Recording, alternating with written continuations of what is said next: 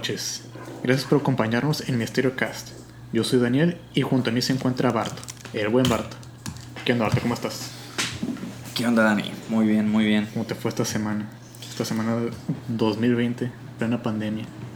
Muy bien, pues encerrado, home office, no ha cambiado la situación, pues no queda más que chambear. Este año ha habido tantas cosas. Sí, el mundo se ha puesto al revés. No sé si estabas al tanto, pero supuestamente en el 2020, en los años 20, hay una maldición. O se le dice maldición. Porque en 1920, 1820, 1720, siempre ha habido como que una enfermedad, una, una pandemia. Ah, sí. No, no me la sabía esa, fíjate. Eh, ahorita no, no tengo, no tengo a la mano cuáles son las pandemias que ha habido, pero sí algo leí ahí por encimita. A ver.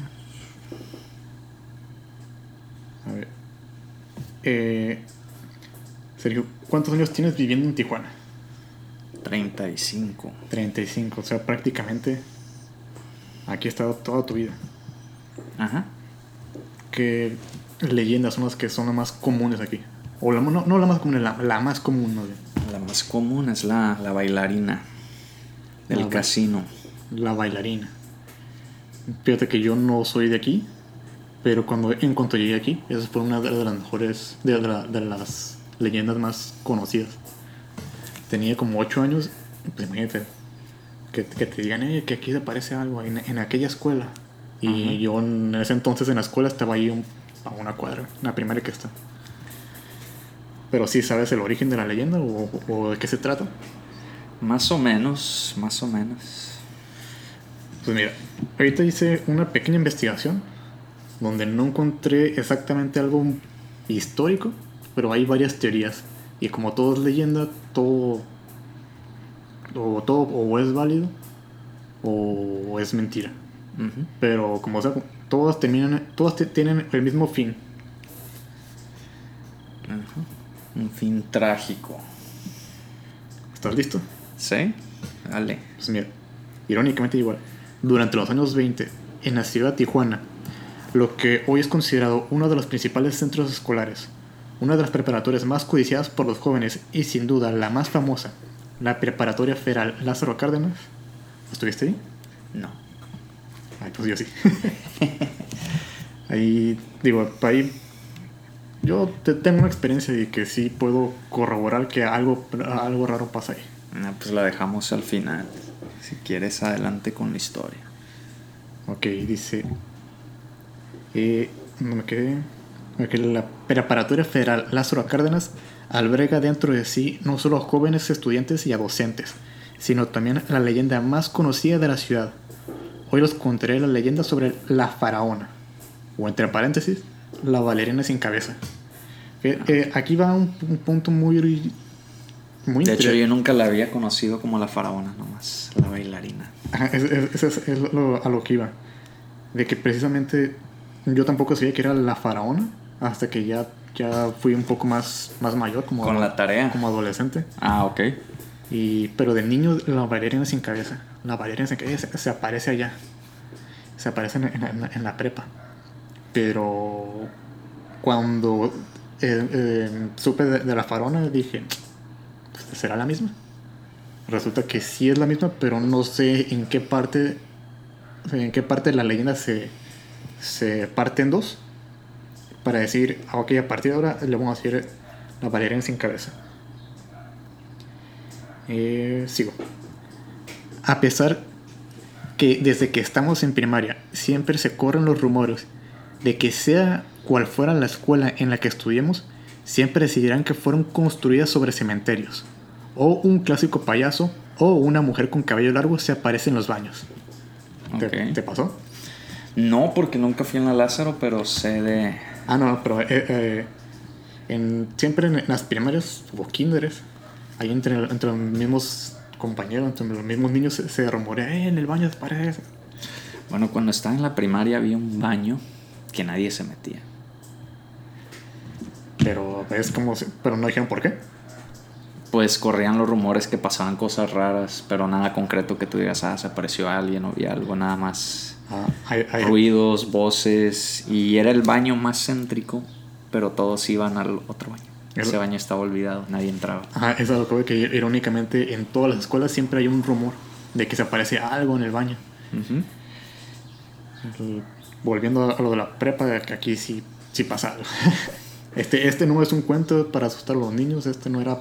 Aquí sí.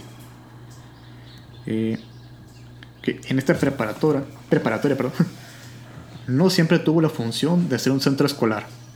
Hasta hace algunas décadas era un centro de entretenimiento para adultos. En otras palabras, un casino. Ujú. Cuando El- todavía no existía Las Vegas. No, sí existían, pero pues no estaban más lejos. No, estaba en construcción todavía. Ah, pero sí existían. Sí, sí existía. O sea, se cierra el casino de agua caliente y pues ocupan un nuevo lugar para jugar y tener su entretenimiento y surge Las Vegas. Ah, y te va a hacer. Ahorita vas a ver más De hecho, cuenta la le- leyenda que ahí le dieron una lana, ¿En dónde ahí? ¿En la, prepa? no, al presidente de México para que hiciera prohibido y se clausurara el casino y pudiera empezar Las Vegas por parte de Estados Unidos, por parte de la mafia. Mm, Algo parecido. No, eh, no quería mencionar a la mafia, pero sí tiene algo. algo un, es algo que sí puede ser o un chisme o algo que realmente tiene que ver. Eh, bueno, era un casino, el cual se llamaba el Casino de Aguacaliente, con hotel. Y como tal ofrecían shows de bailes y espectáculos. O sea, eso no está nada fuera de lo normal. Eso sigue viendo hoteles en actividad que ofrecen sus espectáculos. La diferencia aquí es que estamos hablando de espectáculos de hace 100 años. 100 años. ¿no? 100 años. O sea, no estamos hablando de nada fuera de lo normal. Debido a la ley seca de Estados Unidos, que fue entre los años 20 y 30, eh, durante esta década, el Casino de Aguacaliente fue el primer proveedor de alcohol y diversión a los turistas. Entonces, como siendo Tijuana la ciudad fronteriza, se, re- se cruzaron la frontera únicamente para venir al casino. Y en ese entonces, como Tijuana es la, una ciudad relativamente joven, pues no había muchos lugares más que, más que ese casino. Eh, yo creo que desde entonces es, es la, la- Tijuana tiene la, la- la fama de ser la frontera más transitada. Yo creo que desde entonces, porque al no tener diversión allá y nada venían nada más a eso. Ajá. Eh, La tarde mexicana era un espectáculo donde una bailarina aparece paseando a- encima de un burrito, seguida por todo el elenco de artistas. Y una de las bailarinas que paseaban en un burro tenía su propio espectáculo de danza española. ¿No te suena algo ahí, algo raro? No. Bueno, ahí te lo- lo- te- después te cuento esa parte. Pero sí, era un espectáculo. Digo, si, si te refieres al show del burrito, No, es que es, es, es una. Ajá. Es una malinterpretación. es una malinterpretación de lo que realmente pasaba. O sea, sí había un show donde. participaba un burrito. donde en- como en los circos, hasta hace unos años, donde se- simplemente se paseaban y salían ahí dando vueltas, no hay nada de malo.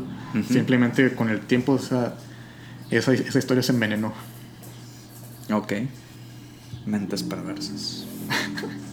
Pero sí había, o sea, sí había ese show con un burrito. Eh, de, entre todas la- las, bailarinas, había una que también tenía su propio show aparte de ese. O sea, era, era, era su empleo. Y estoy hablando de nada más y nada menos y nada más que de la faraona. O la bailarina sin cabeza. O sea, hasta aquí vamos bien. Es un hotel, Ajá. casino, donde ahorita hay una preparatoria y donde hay un centros comerciales, plazas, cines. Todo eso, inclusive, no sé, ah, también la parte donde están los, los bungalows. Como no, no ven nada, pues caminaron hasta allá. Así es.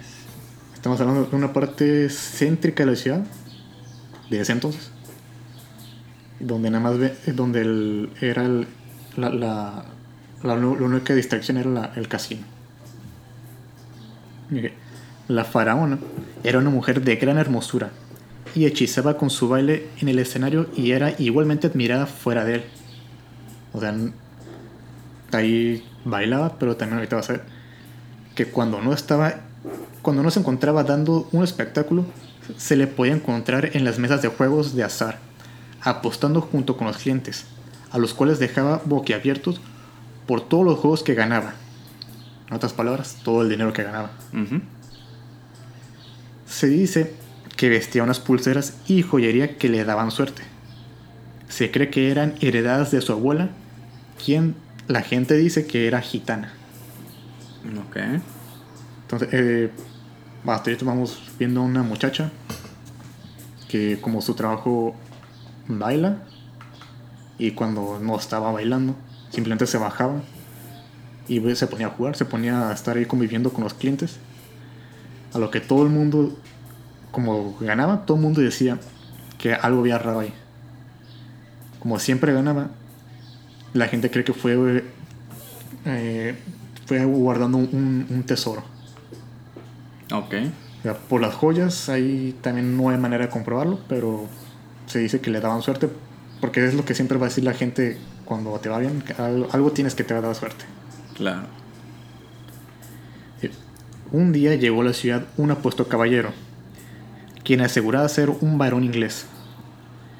Fascinado por el baile de la faraona, y como un león acechando su presa, se acercó a ella en la primera oportunidad. Ella le correspondió, y con el pasar de los días se le veía cada vez más juntos pasear por los jardines. No sé si pues, se podría decir como amor a primera vista, pero ahí hubo, clic. O al menos en el momento hubo un clic Ujú. Donde se les empezó a ver cada vez más juntos. Aquí hay algo que a mí me gustaría resaltar, que no olvidemos que él es un turista y está en un, en un hotel. O sea, no sabemos de dónde es. Nada más él llegó diciendo que era, Varón inglés. que era de la nobleza.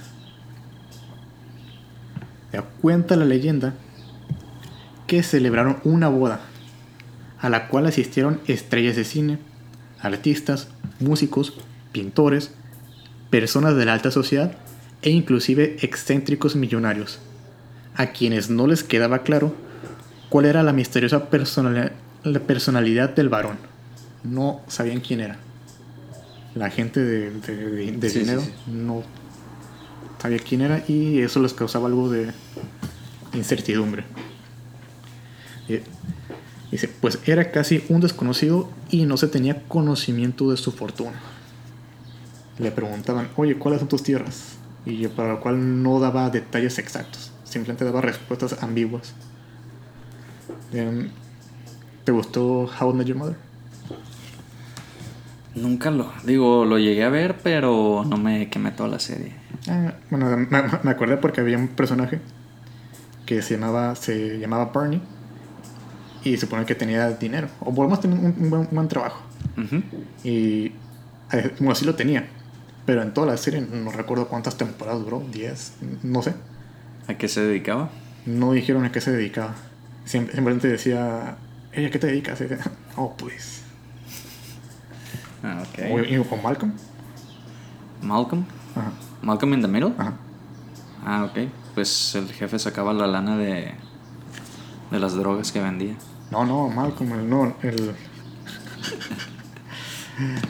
bueno, tampoco se especifica dónde lo sacaba. Heisenberg.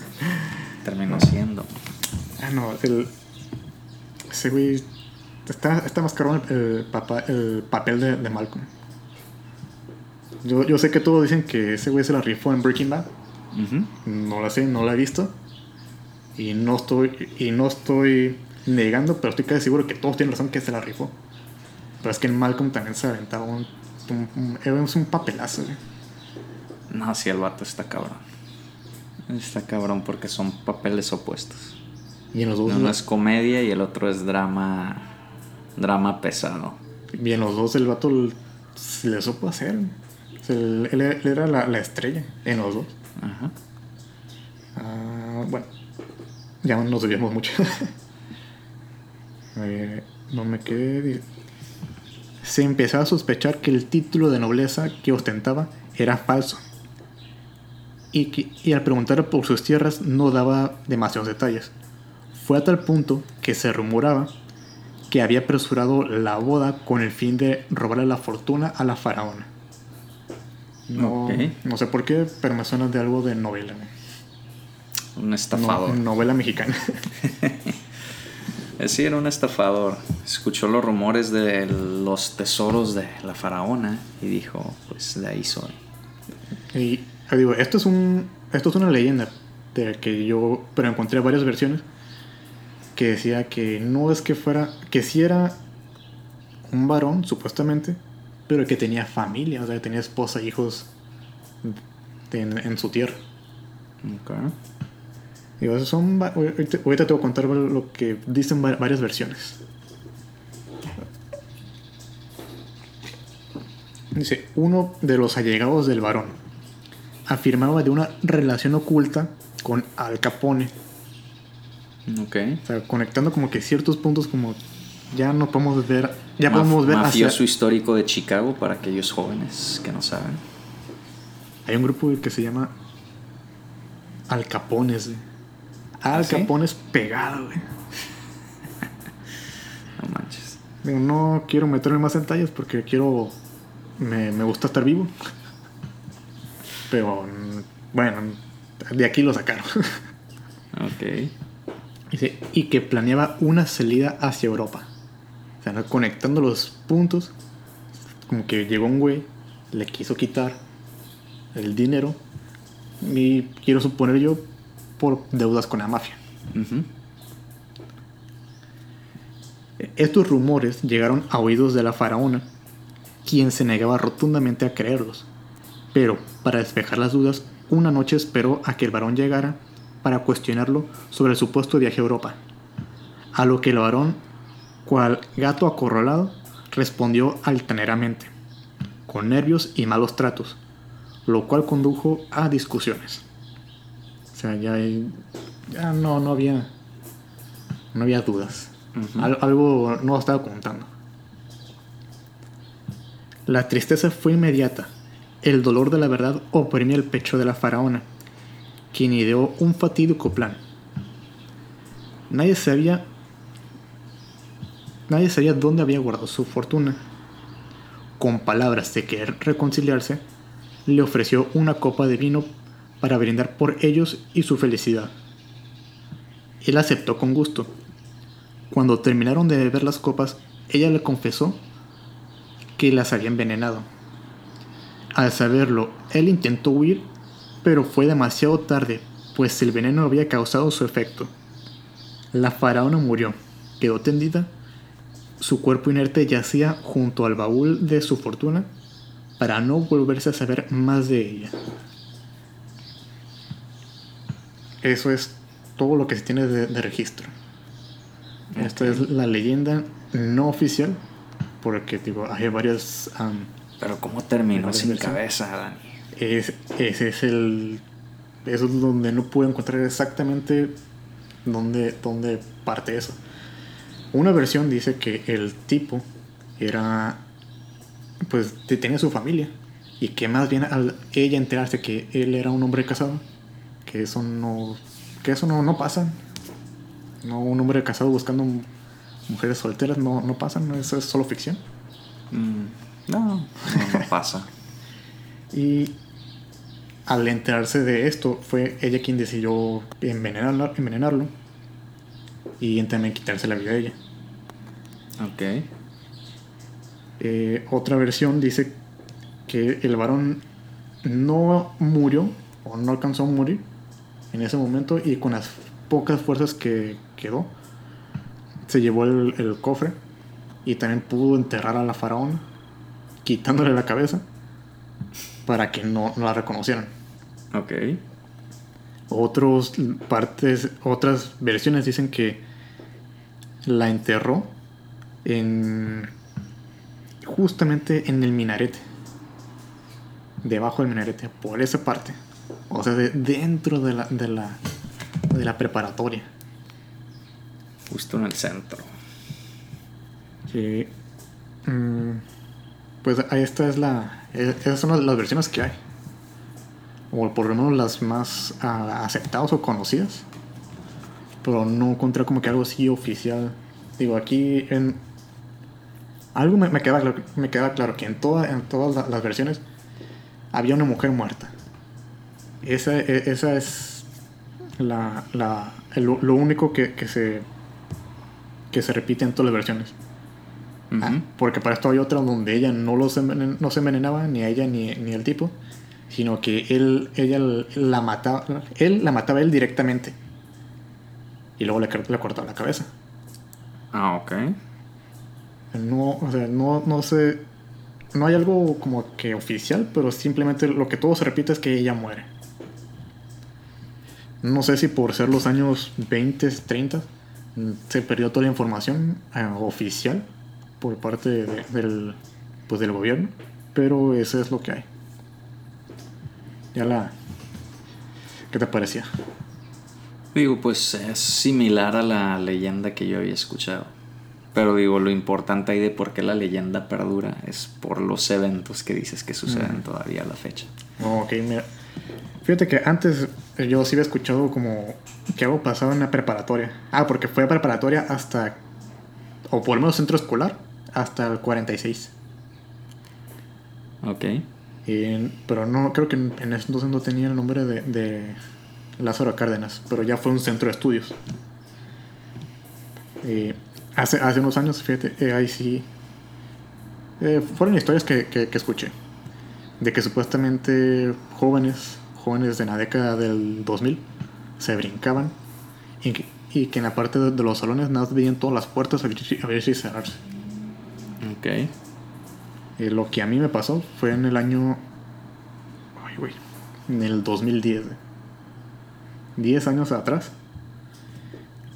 Y haz de cuenta que en, la, en ese entonces, el turno más, más tarde que salía eran a las.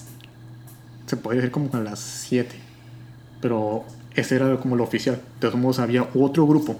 Ujú. Que era un solo grupo que se quedaba hasta las 7 y media. Ok. En ese entonces yo quería entrenar, entrar al equipo de, de americano y las pruebas se, se hacían de 6 a 7, pero por alguna razón e- ese día se hicieron de 6 a 8, Ok. o sea, de 6 a 8.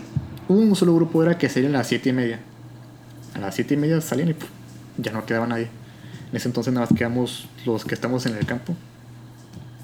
Y la prepa tiene 1, 2, tiene 4 salidas de las cuales dos ya estaban cerradas.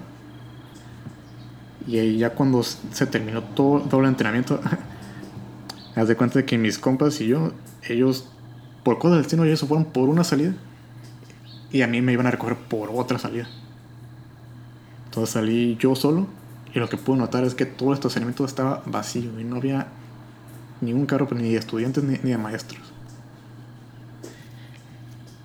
En, eh, en la salida de la prepa está, eh, sa- sales y está el estacionamiento. Y luego hay otra caseta donde allí donde ya es para entrar al estacionamiento y ahí luego entrar a la prepa. Yo me quedé en el estacionamiento. Ok. Dije, "Ah, a ver qué pasa. Juro, no pasaron ni cinco minutos.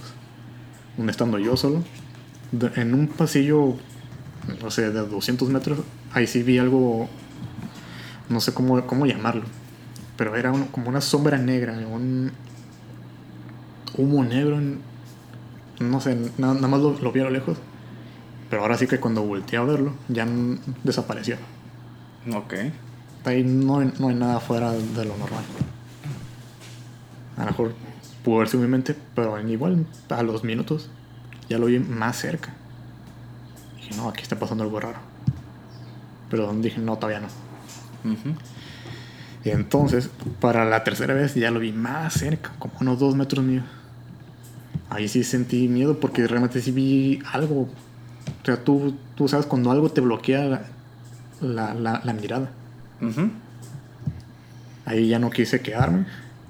Nada más me di la vuelta. Di tres pasos. o sea, y tenía tenis. O sea, los tenis hacen que no se escuche tanto tu propio paso. Ujú. Escuché, aparte de mi paso, porque no era al mismo tiempo, pasos atrás de mí como si fueran tacones. Y ahí no quise voltear a ver, nada más salí corriendo. Y no, hasta la fecha no tengo manera de describir qué es lo que vi, nada más esa es la descripción, algo negro. Ok. Un humo negro. Eh, hace unos años había un programa de televisión que se llamaba, creo que Extremo, no sé. El caso es que hicieron una grabación, investigación ahí, que está en YouTube.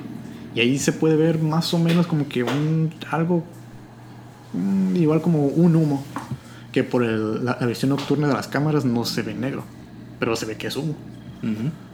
Ahí, ahí está para que para que lo veas, para que veas que no estoy mintiendo. Rola el link, ponlo en la descripción. No, sí, sí. Definitivamente a los que no creen que pase algo en esta preparatoria, no ocupan ir a la medianoche. Ocupan ir algo relativamente temprano, a las 8, 8 y media, se supone que ya no hay nada. Y ni siquiera ocupan, ocupan estar dentro de, la, de, la- de las instalaciones, simplemente en, en estacionamiento. Pero, en fin. Esta ha sido la historia de la faraona. Esperemos que los hayan disfrutado. Me despido. Mi nombre es Daniel.